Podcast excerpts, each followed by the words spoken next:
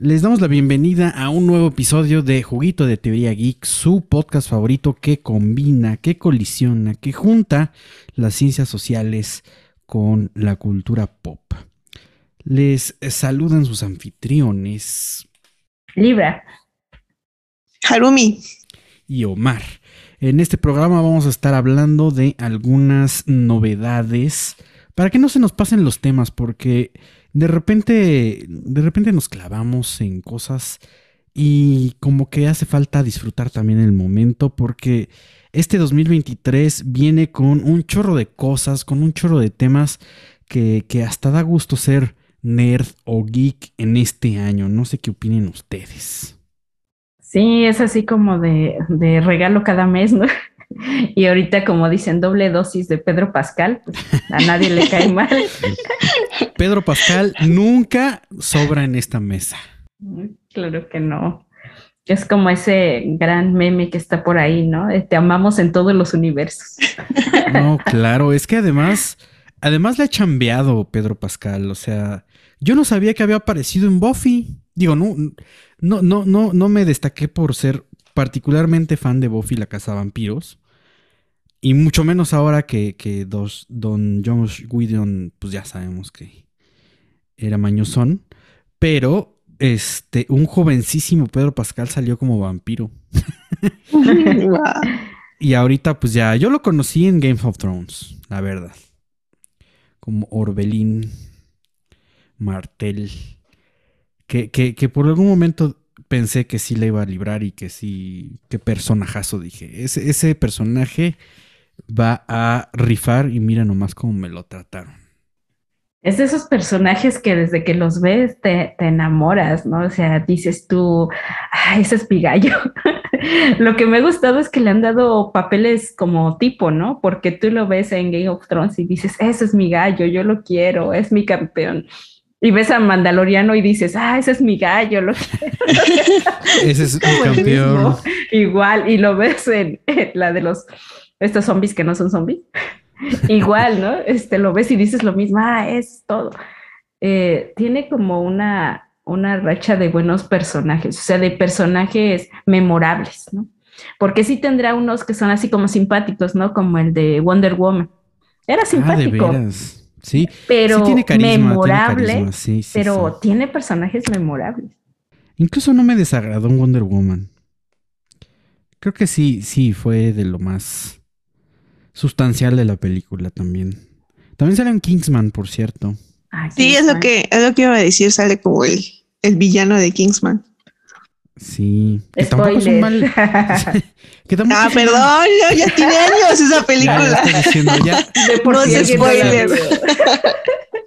no es spoiler, además es muy famoso su meme de la ah, sí, claro, el de todos te odian, pero yo te amo. Pero yo te amo, sí. ¿Cómo se llama él en Geeksman? Porque me tequila, Ron, algún nombre así, ¿no? Raro. Eh, sí, a ver. Pues es como un vaquero. ¿No es whisky? Algo así. Porque tenían todos nombre como de bebidas. Sí, es whisky. Sí, sí. Whisky, ajá. Es whisky, sí. Y también ese personaje es muy bueno. O sea, de no ser porque es el malo al final, no te lo esperas y dices, no, ¿por qué? Tú no. No merecía ser villano. Exactamente, ¿no? Sí, sí, pues creo que, creo que en, en esta mesa estamos justamente en la, en la misma condición, no esperábamos que fuera el villano. Ya vean Kingsman, sí es bueno Kingsman. Me gustan las tres películas. Creo que la, la más flojita es la tercera, pero, pero la primera es una joya. Sí, muy buena. A mí me encanta la, dirección que tiene Kingsman, porque es una película como que te mete a, las escenas de acción. Sí. Y, es muy bueno. No, no, ahorita no tengo este quién la. Creo que tienes ahí a la mano, ¿no? ¿Quién es el director?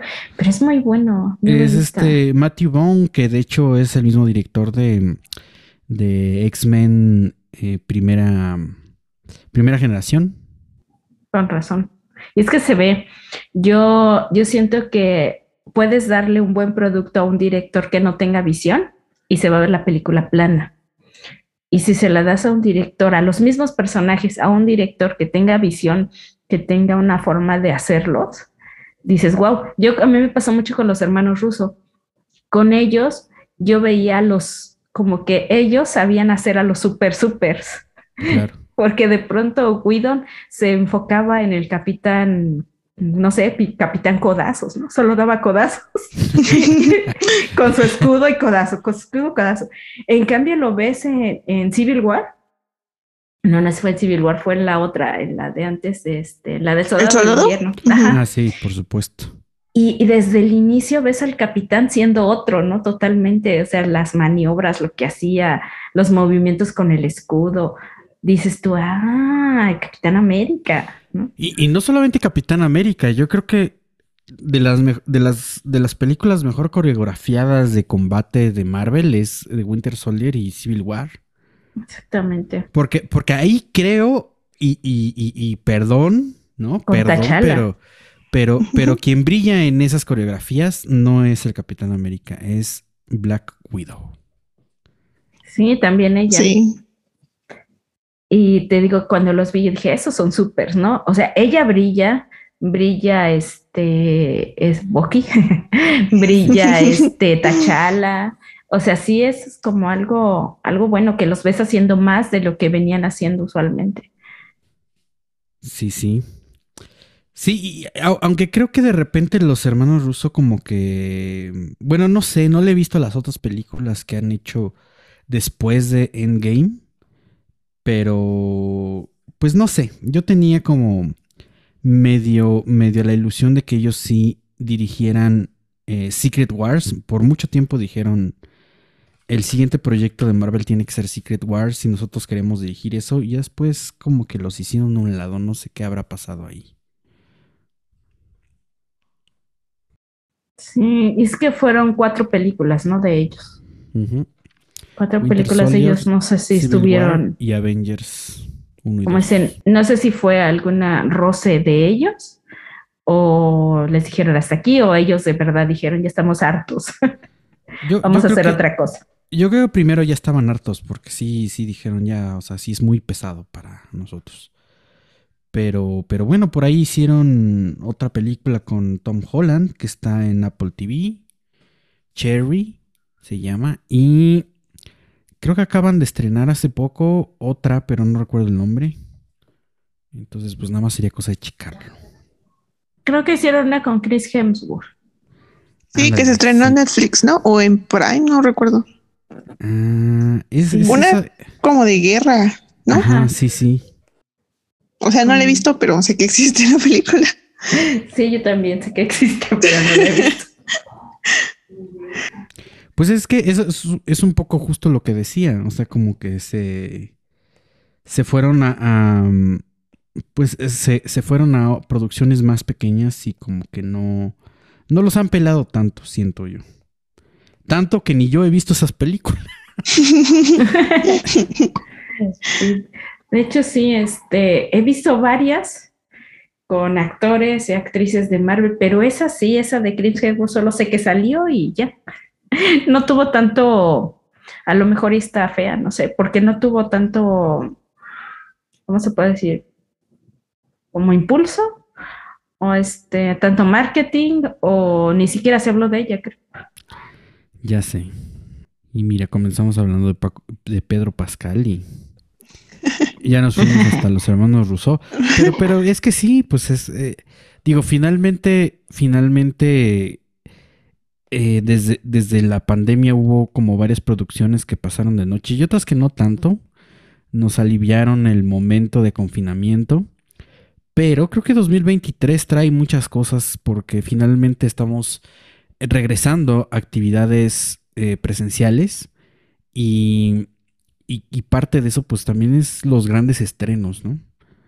Y pues como gran estreno yo creo que sí hemos tenido buenas películas aunque no, sé, no entiendo muy bien por qué las últimas producciones han tenido tantas críticas que digo, no sé, bueno, películas y series han tenido tantas críticas que digo de repente, pues bueno, es que, pues que no voltean a ver cómo es el mundo, la verdad, porque, es que, no, ya, ya lo hemos platicado en este espacio, que si la inclusión forzada, que si el, es un personaje femenino poderoso sin justificación. Y yo, pues así como que diga Rambo, tampoco tiene mucha justificación. Y mira, no se le acaban las municiones. no, sabía, no sabía de esa película. ¿Cuál? De Rambo. Ah. No se le acaban las municiones. No, pero, es que, o sea, vean, vean todos los, los héroes de acción de los noventas y nunca se les acababan las municiones, ¿no? De Rambo. Ochentas y noventas, tienes a Schwarzenegger ahí aventándose de un edificio y nomás quitándose el polvo. Ajá. Ni se despeinan. Ajá, no se despeinan. Pero es eso, ¿no? Este es un hate que, o si no es por la inclusión forzada, que por la agenda política, que por cualquier cosa de esas, es un hate de, como de las mismas, como lo que pasó con Wanda, ¿no? De estas expectativas de más. Cuando llega un producto no cumple las expectativas de todo mundo y todo mundo es cuando le, le tira el hate horrible, ¿no? A las, a las producciones. Y ahorita yo creo que vamos a estar, yo siento que las películas que vienen son muy buenas, pero igual van a estar llenas de, de hate, igual las, las series, porque siento que antes cualquiera cosa que recibíamos era como, ay, gracias, ¿no? Que llegó esto y, bravo. Pero ahora le ven cada detalle, cada cosa que sí, que sí está medio difícil como hasta disfrutar, ¿no? Porque, porque, por ejemplo, estaba viendo fragmentos donde comparaban la serie de The Last of Us con el videojuego y a mí me gustaron mucho los cambios. de hecho, desde, desde la elección de la protagonista me pareció excelente y me gustaría jugar el videojuego solo si en el videojuego están Pascal y, y esta chica. Ahí en el videojuego. Ajá. Bella, Ramsey. Ajá, sí, me encanta. Sí. Sí que esa es otra cosa que como bien... Bueno, yo no lo entiendo definitivamente como... O sea, es que casi, casi es como de no... O sea, la queja era... Es que la actriz no es bonita, no, se parece a Ajá, Page. Y así como, ¿y eso qué? o sea, eso realmente... Y, ya después cuando vieron la serie es como de... No, pues ya lo habíamos mencionado también, ¿no? El meme de... Nadie se parece a su personaje pero no nos importa porque actúan bien la serie. Y digo, pues es que, o sea, sí, pero también no tendría que ser un problema ni una queja, la verdad. Sí, sí, no, para nada. No, es una adaptación y muchos tendían a, a decir que porque esta vela no era como para sexualizarla, ¿no? Y que como siempre están sexualizando todo, y lo sabemos, ¿no? O sea, cuando llega un personaje, una actriz que no pueden sexualizar, ahí luego, luego la tunden, ¿no? O que le quitaron ese traje donde estaba muy sexualizada para ponerle un traje que corresponde, que puede hacer sus movimientos, ah, se quejan porque no está este, siendo como esta forma de sexualizarla, ¿no? Y, yo leí mucho eso, que decían que, que no podían, o sea, al momento de decir es que mm, es fea, es que no tiene cuerpo, pues es una niña, ¿no? Entonces, es así como, como tantos comentarios tan misóginos, tan machistas que, que tienden a, a, replicarse luego en, en, estas redes sociales que es bastante feo. Sí, no, eso es algo que, que, que debería de, de erradicarse y finalmente pues poner atención en otras cosas. La verdad es que creo que de los capítulos que, que hemos visto, ¿cuántos van? no, ya son seis, ¿no? ¿Seis o siete? Seis, ¿no? Seis. O sea, la verdad es que el tres, o sea, el de Bill and Frank. Ah, ese este, también. Y este último de, la, de esta semana, que es la historia de cómo eh, se contagió Ellie. O sea, es que son narrativas muy sencillas, o sea, sencillas entre comillas, pues, de que no es una historia muy compleja, pero está lleno de, de matices y de cosas. O sea, es que o sea, si no te conmueves viendo la historia de Bill Frank, que definitivamente es una, es una adaptación. Yo tampoco lo conozco los juegos y entiendo que es muy distinto a lo que sucede en el juego, pero que le hayan puesto ese trasfondo, la verdad es que, em, pues si, si, tienes queja de eso o si no lo entendiste o si no te llegó el mensaje, pues entonces no, no, no sé, no sé, la verdad es que no sé qué Dilo, dilo. Eres homofóbico. personas son homofóbicos? Pues es que sí, o sea, ¿qué personas, qué personas pueden quejarse? O sea, más bien, ¿qué tipo de pensamientos puede pasar por, por ese tipo de personas que se queja de la serie? Porque, o bueno, de esos capítulos. O sea, es que la verdad es que es una maravilla de, historia.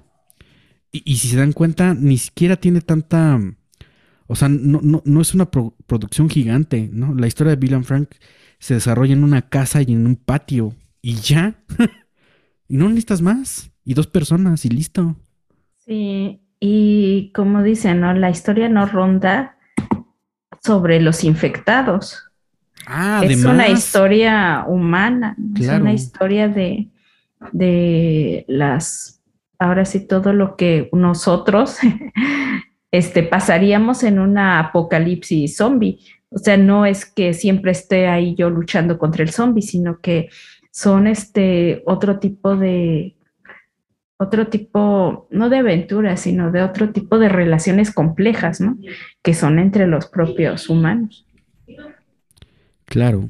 Sí, no, y, eso, eso también ni siquiera lo, pensamos muchas veces cuando hacemos el análisis esos capítulos, bueno, en particular ese tercer capítulo de Last of Us, ni siquiera tiene infectados. No. Ni siquiera tiene, o sea, sí tiene que ver con, con ese apocalipsis, pero no es así como la, la tripa y... la sangre salpicando. porque, porque comparativamente con el otro episodio, el más reciente de Last of Us, donde la historia de Ellie, pues sí, ahí hay un par de cosas, pero pero es mínimo también. Solo es un infectado. Así es. No tienes el gore que tienes, por ejemplo, en esa película de zombies de, del dios este, Zack Snyder. Ahí sí tienes un gore bastante obsceno. Pero, pero eh, a, mí me parece muy simbólico ese tipo de, de emplazamiento porque finalmente, y, de nuevo, ¿no? La cosa del, del zombie y de esta, de esta infección masiva, pues, em, pues tiene que ver con el capitalismo y con este consumismo insaciable, ¿no? Y simbólicamente cierra el círculo cuando vemos, por ejemplo, el despertar de los, el amanecer de los muertos, sí se llama así la película, la de Zack Snyder, que en realidad pues, es un remake de otra Amanecer de los Muertos, pero pues que sucede en un centro comercial y en este caso también de Last of Us sucede una parte en un centro comercial. Entonces, bueno, a lo mejor son, son metáforas o alegorías ahí, eh, si quieren, estirando la, la liga, pero pues ahí están, ¿no? Y creo que uno puede darle diferentes lecturas y finalmente eh, aprender o, o, emocionarse, motivarse o incluso pues también eh, pues sentirse de manera emotiva eh, o, triste por, por, ese tipo de historias. Y si no sucede así, pues de nuevo, no sé, no sé qué mente no puede reaccionar, sí. pues. Sí pasa, porque recuerdo muchas críticas de Walking Dead que de repente decían, ay, pasó un capítulo y no hubo zombies. Y ese capítulo a mí así de me encantó o algo así porque se veían las relaciones acá, cómo se llevaban, cómo buscaban comida o alguna alguna cosa más, este, más de esta convivencia entre los propios seres humanos con todo esto que está pasando atrás, ¿no? Que es pues un apocalipsis. A mí me gustaban mucho esos capítulos. Vaya, me gustaban más que donde había zombies. Y de pronto eran, este, eran muy criticados. Y recuerdo ese capítulo tan fuerte, tan sonado, el de Negan, ¿no? El, de el de que selecciona ya. Ajá, a los que van a morir, ahí Negan y va seleccionándolos. Y ese capítulo fue uno de los más vistos, uno de los más sonados, fue uno de los más fuertes y no hay, y no hay zombies, ¿no? ¿Por qué? Porque estabas viendo esta como, no o sé, sea, no quiero decirlo así, pero pues como una este, decadencia de la humanidad en ese momento, ya, ya este con, con Negan ahí de responsable de ello, ¿no? Como, como es un capítulo tan fuerte, tan bueno, tan bien hecho, y al final no hay ni un solo zombie. Y lo mismo pasa con estos capítulos de, de la SOOP. Es así como, como el que tú ves, la, la, esta sensibilidad humana, se puede decir, pero que lo están como, como en ese ambiente, ¿no? Y, y lo, lo, siento tanto en nuestro ambiente que estuvimos en la pandemia, de no poder salir, no poder este, ver y este, de tener miedo a lo que estaba afuera. Entonces, nuestro miedo a lo que estaba afuera sí era tangente y todo, pero no era así como, como un zombie ahí que te va a salir en la esquina, ¿no? O sea, ya poniéndote comparativo. Creo ya, ya, no han usado ese recurso en, estos nuevos episodios que han salido eh, pues las últimas semanas, pero creo, creo que lo que lo que más podría eh, pues meterte miedo o, hacerte pensar son como estas escenas antes de la catástrofe que tenían los primeros dos episodios. Porque el primer episodio abre con un debate, ¿no? Que se supone son los años 60 y están unos expertos ahí, según hablando, y explican, no, no.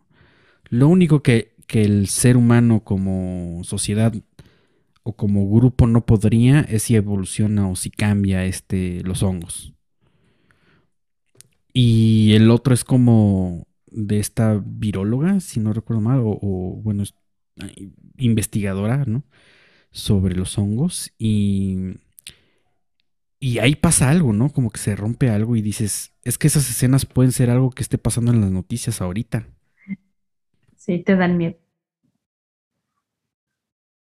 Te dan miedo porque se sienten, se sienten reales, ¿no?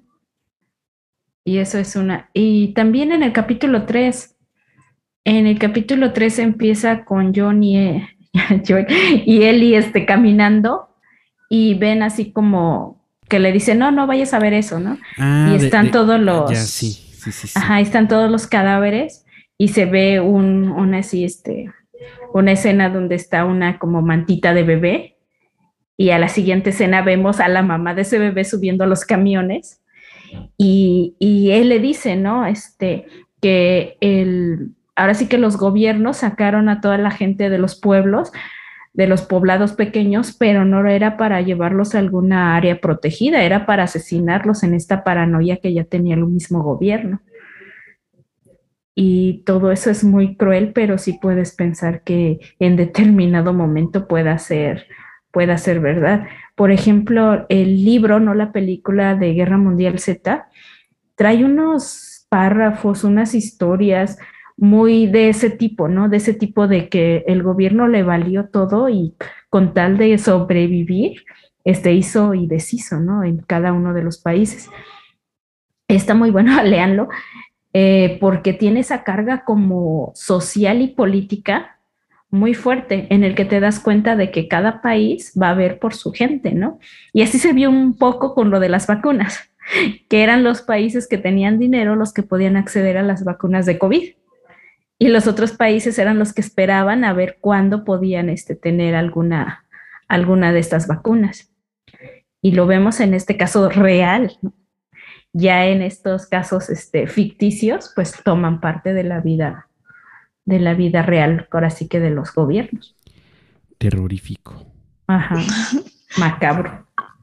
Lo más, lo que ahora, ahorita que están mencionando eso, creo que el contraste entre los episodios es interesante porque justamente nos muestra diferentes modelos de sociedad.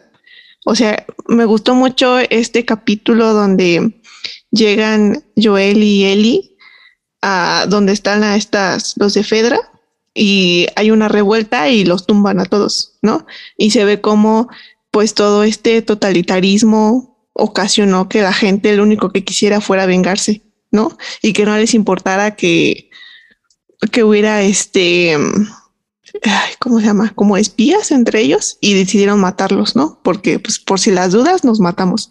Y después llega Joel y Eli con, con el, el este, este comunismo que le dice, este, con su hermano y con esta comunidad que pues parece que funciona bien, ¿no? Creo que esos contrastes son tan geniales porque pues nos hablan de cómo vivimos de manera cotidiana, ¿no? Y, la perspectiva que nosotros tenemos de estos modelos de sociedad. Y creo que sí, al principio estábamos viendo como esta cuestión de, de, de los hongos y cómo afectaban, pero ahorita creo que se están centrando mucho en nuestros personajes principales, sobre todo en Ellie. Y a mí me, a mí me gusta mucho. Mm, o sea, personalmente siento que es una narrativa muy buena porque justamente es diferente a todo lo que habíamos visto de zombies. Tal vez exceptuando The Walking Dead, ¿no? Porque ustedes ya lo están mencionando, ¿no? Que también había capítulos que no era eh, exclusivamente hablar de los zombies o era pelear contra los zombies, pero sí en cuestiones de videojuegos, sobre todo con Resident Evil, que es con es nuestro modelo o tipo ideal de películas de zombies. Sí es muy diferente y creo que la narrativa por eso le molesta a los fans o a algunos fans, ¿no? No no creo que a todos los fans del videojuego pues les moleste ver a Pedro Pascal, ¿no? Pero, pero sí esta, esta narrativa de que no es exclusivamente una violencia del ser humano contra los zombies, sino entre los propios seres humanos. Porque pues es lo que pasó en los últimos, en los capítulos antes del, del último, ¿no? O sea, eh, quien dañó a Joel, aquí spoiler, ni siquiera fue un zombie, no fue otra persona otro ser humano que estaba consciente que, que, que, era una persona, ¿no? Y creo que eso es lo más impactante y lo que a mí más me ha gustado, me ha estado gustando de, de, pues de la serie, ¿no? Además de Pedro Pascal, ahí el crush.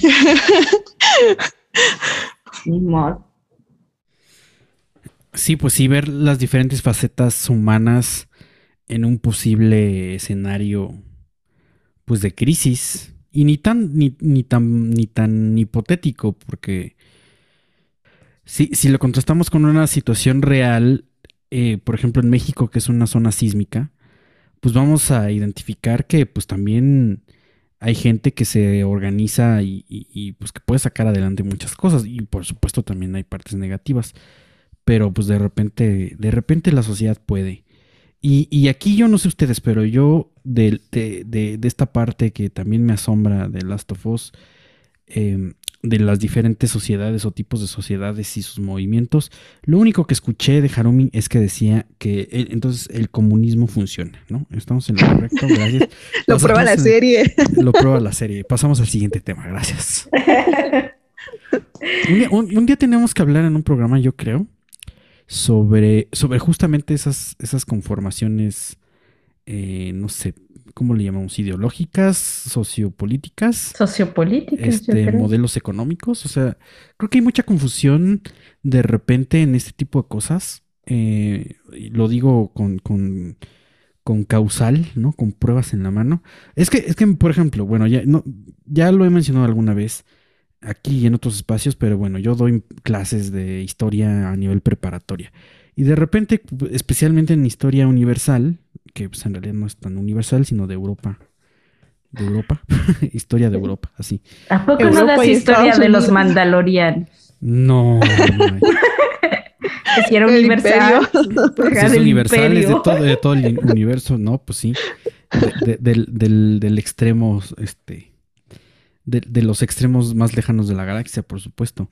No, pero, pero a lo que iba es, o sea, de repente llegan, llegan el alumnado y, y, te dicen, no, no, o sea, tienen como ideas muy fijas de lo que es el comunismo y se quedan, creo que lo que más, este, la imagen más impregnada, pues es eso, ¿no? Que lo del comunismo no funciona o que es el enemigo, así tal cual. O bueno, ya ni siquiera en clase uno puede ver de repente en Twitter, en, las protestas estas que se hacen en México, pues en contra de, del gobierno y demás, y es así como de, no, no, no, es que el comunismo mata y nos vamos a convertir en, Venezuela o cosas por el estilo, ¿no? Súper, súper sin sentido. O, no sé, a mí se me hace muy raro, pero yo creo que tendríamos que hablar en un programa justamente de eso porque, eh, pues, considero que de repente esas imágenes mentales de este tipo de cosas y de estas, de estas maneras de organizarnos, pues viene justamente de los medios y de mucha propaganda escondida, justamente en muchos productos culturales como son el cine y las series, de que pues después de la posguerra, ¿no? Los enemigos eran los, comunistas. los no, bueno, primero los nazis y después eran los comunistas, efectivamente. Entonces creo que viene un poco de ahí, pero pero bueno, puede ser un tema extenso para otro programa. Sí, justo hoy en la mañana estaba viendo una polémica de un, de un, de que quieren censurar en Ucrania un juego, un juego que es producción de Rusia, pero pues justamente por esta cuestión de, de la guerra, entre comillas, entre Rusia y Ucrania. Y, y, le estaba leyendo los comentarios y un chico que ya jugó el videojuego, el videojuego se llama Atomic Heart Dice, y dice que, que el videojuego parece más propaganda antisoviética que prosoviética, porque igual es como un mundo distópico de ciencia ficción y todo ese rollo. Entonces, eh, pues también tenemos el ejemplo de la serie de, no, la película de Black Widow, ¿no? Que también era como esa, esa, esa cuestión de la ideología política. Y bueno, pues Capitán América también. Bueno, pues, Capitán América es la propaganda andante. es Capitán América. Pues, bueno, él y Superman. Sí, Él y Superman son, son el modo de vida americano. Hasta los colores de la bandera tienen. O sea, es que luego, luego, o sea, sí nos gustan estas cosas y demás. Pero luego no, no lo tenemos tan presente de que pues eso es adoctrinamiento, ¿no? Básicamente a través de una de un icono pop Sí, por eso se me hizo tan raro cuando Capitán América no quería firmar los tratados de Sokovia. por favor, es Capitán América. Así de Capitán, tú eras el primero que debía de firmar esos tratados y alinearte con el gobierno. Y, el acta de, registro superhumano para, de manera paralela en el cómic, sí, totalmente. Y es así como de, ¿por qué no lo vas a hacer capitán? Bueno, pero es que ahí tenía Bucky, o sea, es que, pues sí, tenía sentido. Que sigo diciendo que por ahí, en, realidad, tuvo que haber terminado con Bucky, no con, no con, eh, no con la agente Carter. Pero bueno, en fin, es una apreciaciones personales. Ese es en el multiverso. Ah, bueno, claro. Marvel, si no sacas un multiverso con, donde ellos dos estén juntos, en serio, estás, estás perdiendo una oportunidad. Está desperdiciando. De, de, generar una buena historia ahí, yo digo. Personaje desperdiciado. Chipeo desperdiciado. Ajá, no, no, no. Imagínate. Explotaría todo el universo de las fangirls. Es todo lo que, lo que Latinoamérica Unida está esperando. Marvel, haz lo tuyo. Ahí está el dinero, Marvel. no, es como ese meme, ¿no? De ya cae toda, todo mi dinero. Sí. Sí. Es más, hablando, y hasta, estaría seguro que no habría quejas, estoy seguro, lo pago. pago por ver eso. Y entonces ya pagamos por ver Atman. ah, de veras. novedades de, novedades, De, la semana y del mes y, no se supone que íbamos a hablar. Ana, mira, ya casi se acaba el programa y, y ni hemos comentado nada. que por cierto, Ant-Man tiene una cosa ahí de, pues también de revolución, ¿no? O sea, sí, sí. de tema social. Muy velado, por supuesto, pero ahí está. Sí, contra su gobierno impuesto. ¿Qué tipo de gobierno es el de Khan? ¿Como un gobierno... Pues es un... ¿Dictador? Pues sí, es una dictadura. O sea, porque bueno, ahí lo, le llama que es un imperio, ¿no? Que ha formado un imperio. Pero pues sí, básicamente un imperio, pues hay de dos. O es un monarca absoluto o es un dictador. O sea, realmente tampoco hay muchas opciones. Y a ver, en este caso, en Ant-Man, voy a decir spoilers, si quieren pásense unos dos minutos. en Ant-Man, al final, spoiler, eh, ahora sí que alerta de spoiler dos veces, vemos cómo gana una sociedad este, de hormigas, ¿no? Ojo ahí. Igualitario.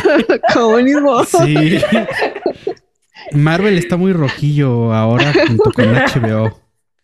¿Qué está sucediendo? Le hicieron, caso, le hicieron caso a Alexei, ¿no? A Red Guardian. Yo creo que sí, porque pues básicamente son las que las que se organizan, las que hacen todo, ¿no? Porque si no hubiera sido por ellas, créeme que habría familia de hormiguitas muerta, ¿eh? Así es. Sí, sí, algo está pasando ahí. Esas películas que demuestran pues la rebelión de unos pocos contra muchos, Star Wars, que no, no podríamos dejar de mencionarlo. Es que sí, o sea, pues es que habla de las revoluciones revoluciones sociales y pues muchas veces está basado, pues creo que el molde es la Revolución Francesa, ¿no? Quizá. El mayor molde de este cosas es la, Revolución Francesa. Y fue la inspiración, ¿no? Para todas las demás. Ahora sí que emancipación. Movimientos, sí. Claro. Y, y, y, no solamente es el movimiento, sino en realidad la raíz ideológica que generó, que al final también es muy gringo, porque de ahí se, se generó no solamente la independencia de las trece colonias, sino eh, la propia constitución de Estados Unidos que casi casi mantiene de manera intacta. O sea, sí tiene, sí tiene adiciones y demás, pero la estructura es básicamente la misma y es una, es una propuesta pues de la ilustración, de, este, de este liberalismo político a partir de la Revolución Francesa. Y, y, bueno, ya ni hablemos del liberalismo económico, porque pues eso es más gringo que, el propio liberal, que, el, propio liberalismo eh, económico, que pues que también se, genera en Francia, un poco en Inglaterra quizá, pero pues lo, perfeccionan ahí. Bueno, ya hasta le han llamado neoliberalismo y, esto ya parece una mañanera, casi, casi. mejor, mejor cuenten sus impresiones de la película porque yo ya la vi el programa pasado. O sea, sí les decepcionó, les gustó. Ah, fíjate que, no me decepcionó, ¿eh? Yo no la vi tan mal como pintaba la crítica. Yo considero incluso que esta película es mejor que Ant-Man 2. No, que, no mejor que la 1, pero sí mejor que la 2. A mí sí me gustó. Me parece que es una película puente. Pues, o sea, no había de otra. Eh, brilla Kang.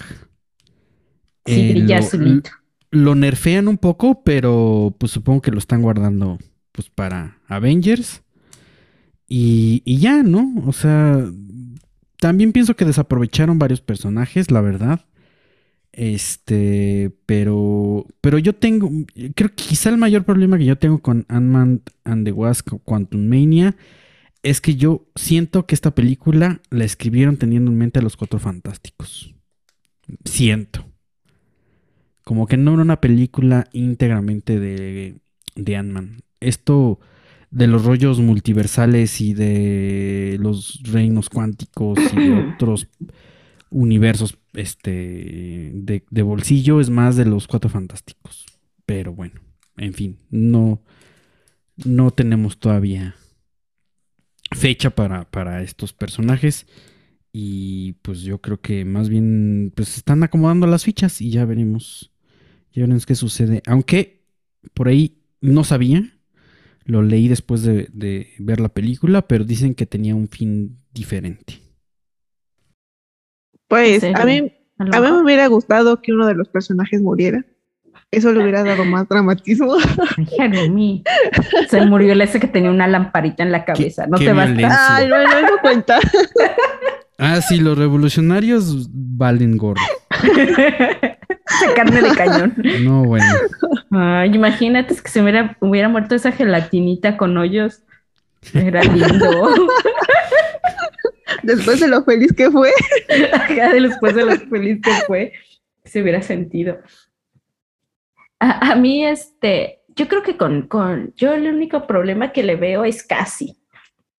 Sí. No me termina de, de agradar, no sé si es la actriz No sé si es el papel que le tocó, no sé, no sé, no me termina. O sea, como niña la amabas, ¿no? O sea, yo a mí, yo la adoraba de niña, a casi. El, después, pues la vimos ahí dos segundos en Atman, pero digo, en Infinity Endgame fue cuando la vimos, sí, ¿no? Y ahorita no sé, no sé si, si, no sé si no me agradaba o si ya estoy este, ruca y ya no soporta a los adolescentes, pero, pero adoro a Kamala. Entonces no, no es que sea ruca. no sé qué pasó ahí, pero siento que, que sí como que no me termina de agradar mucho el, a, la pobre de Casi. Y en general también yo la pongo como en medio, ¿eh? yo la pongo este, mejor que Ant-Man 2, porque a mí me gustó más que Ant-Man, que Ant-Man, que esa historia con, con, ¿cómo se llamaba la fantasma esa? Este, Ghost. ajá, con Ghost. Y sí siento que le faltó ahí nuestro querido, ¿cómo se llama? Recuérdenmelo este que todo el mundo lo extrañó en antes. Ah, este. Luis. Michael Peña. Luis. Luis. Sí. sí, ahí sí hubiera salido Luis, o sea, que, que este, es que como que me lo imagino así, ¿no? Te vuelves famoso, rico y olvidas a tu amigo Luis, migrante. casi, casi lo vi así. Porque, o sea, sí ves a, a Scott Lang ya en otro nivel, ¿no? En otro nivel de famoso, de ir a lugares como finos, como lugares como caros, y lo ves como teniendo una buena, una buena vida económica. Y de pronto no ver a Luis ahí con él sí te saca así como de onda. Y también la veo como, como la presentación de Kang, ¿no? O sea, estás presentando a alguien que, se va, que va a ser más fuerte, así como esa escena post créditos de Thanos o, al mismo Thanos, ¿no? En la de Guardianes de la Galaxia, que, pues no hacía nada, estaba ahí sentadito. Y así ves a, a Kang.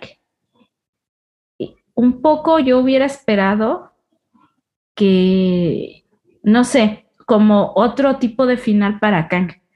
O sea, haberlo visto que, no sé, que viajaba o que de verdad agarraba su, esa cosita y se iba o o tener otro, otro final y no nada más ese, ese final que tuvo. Digámoslo así.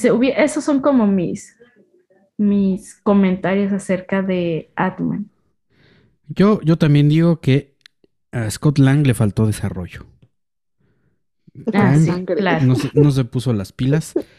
Y, y, bueno, no les voy a decir para que lo busquen ustedes, pero en realidad el, el final original, según esto, era mucho más dramático. Y pues justo tenía que ver con, con eh, no directamente una muerte, pero creo que sí era una limitación importante y un posicionamiento de Kang mucho más, más eh, pues mucho más eh, duro. Entonces, pues búsquenlo, busquen el final original y pues esta parte que se ve ahí al final son fueron regrabaciones, o sea, se, se rehizo totalmente el final y además, em, pues creo, creo que efectivamente sí es una presentación. Yo creo que cambiaron el final porque lo vieron así, tal cual. Es una presentación de este villano que va a crecer más y no le podemos dar como tanta tanto peso. Yo siento, creo que le tuvieron miedo al éxito, la verdad. Sí, porque hubieran podido desarrollar, es lo que sí comparto igual con Harumiko sobre esa falta de desarrollo de, Scott, ¿no? es que mira, apréndanle, apréndanle al, duende verde. sí. Anamor. Y Anamor. Anamor. Sí. o sea, Shuri se quedó sin nada, Spider-Man se quedó sin nada. Y ver a Scott Lang tan feliz, tan sonriente, tan lleno de vida al final de su película, así dices tú, ¿qué pasa aquí? Pero, pero no notaron que, bueno, no sé si ahí ya es como mi interpretación, pero no notaron que hay una diferencia en cuanto al tiempo cuando todos piensan que Scott es Spider-Man y después de que regresan ya todos saben que es Ant-Man y lo tratan de, ay, pues tú eres un héroe menor. Yo siento que ahí sí tiene que ver con lo que pasó paralelamente en Doctor Strange y Spider-Man. Hmm, no lo había pensado. Ah, podría ser, ¿no? El Porque, de este que Watch. Ah, sí estuvo muy raro, o sea, como que todos pensaban que él era Spider-Man. O sea, aquí, ¿por qué no? no se parecen en nada. Y después cuando regresan de, del mundo cuántico, ya todos saben que pues, no es Spider-Man. Y ni siquiera cuestionaron eso. O sea, eso como que me pareció interesante, pero solo si lo piensas en relación a estas otras películas que hablan sobre el tiempo. Sospechosismo. Sí, pues habrá que, habrá que ver cuando salga. Varios huecos, ¿no? Ajá. Habrá que esperar cuando salga la, cronología oficial, cuando pongan la película en, en Disney Plus. A lo mejor sí. Efectivamente sucede mientras está en el reino cuántico. Spider-Man se estaba agarrando madrazos con el Duende Verde, no lo sé. Bueno, ahí dejo ahí la idea, porque sí me, sí me pareció como que aquí está raro algo. Aquí sí tiene que ver. Sí, cierto, mira. Lo voy a tener que volver a ver. Ant-Man and the Wasp. Es que, y de, de, hecho, como les decía, hay como huecos porque Scott Lang se queda atrapado en el mundo cuántico cinco horas, ¿no? Y en la vida acá, en este mundo, pasaron cinco años. Ahí se quedan atrapados como dos días. y, este, y regresan al mismo tiempo, ¿no? Entonces hay que nos aclaren eso de, hay niveles en el mundo cuántico, algo así. Y Scotland se quedó acá y acá pasa más rápido el tiempo y no acá abajo. Es algo así como raro porque las hormigas, lo dice Han Ping, crecen y dicen que evolucionan mil años, ¿no? Entonces dice, no, es que cuando llegaron, este, pasaron por no sé qué cosa y tuvieron una evolución de mil años, por eso ya era una sociedad de hormigas super guau. Entonces, o sea, en el reino cuántico estoy entendiendo que hay como varias ramas y todas esas ramas son de variaciones temporales, algo así. pues eso, parece ser, eso parece ser, porque no, no, no está funcionando la misma lógica. No, no lo había pensado, no lo había pensado. Porque de hecho cuando viajan en el mundo cuántico les sirve para viajar en el tiempo. ¿No? el mismo reino cuántico les sirve para viajar en el tiempo con Endgame. Pero acá este Kang dice que lo exiliaron ahí porque ahí no hay ni espacio ni tiempo. Entonces dices, ay, pues qué onda. Eso no es. las Eso no es. ¿Qué hace el reino cuántico? A ver, díganme todas esas bondades que tiene. ¿No? Hmm. Siento que ahí es cuando, cuando hay como, como esos enredos, ¿no? cuando hay esos enredos en que, como le dicen, el gorras tiene que ponerse y sentarse con todos y decir, así va a funcionar el mundo cuántico, así van a funcionar las líneas de tiempo y, todo. O, a lo mejor tiene que ver porque liberaron, bueno, a ver, medio spoiler. Porque en Loki liberaron las líneas, o sea, no sé. Ajá, sí, también eso. Es que a mi queja mi queja es eso, o sea, en, Loki nos dijeron, ya no hay uno que domine la línea del tiempo, entonces todo es caos. Y después nos regresan a, a, a, Wanda y Doctor Strange y parece que no pasó nada. y después vamos con Spider-Man y parece que no pasó nada y no afectó nada. Y yo esperaba realmente que dijeran algo en esta película. Ay, bueno, pero si nada, tampoco han dicho nada del monigote ese gigante que salió ahí en el mar. En Eternals. En los Eternos, ¿no? Sí. Estaba viendo que a lo mejor la de Thunderbolts se va a tratar de eso, de como ir a sacarle cosas al monigote. Yo nada más lo vi así como de pasadita. Pero sí pues hay tantas. falta. Tantas cosas como enredadas. Es que nos han dado muchas cosas, pero tampoco nos explican nada. Y es como, porque yo quiero saber. Bueno, yo, yo, nada más esperaría que efectivamente en algún momento, pues si lo, si lo expliquen. Yo, yo esperaría que el Gorras, cuate, amigo, lo, lo, lo, lo tenga presente, ¿no? Y que no vayan a arreglar como como como como She-Hulk.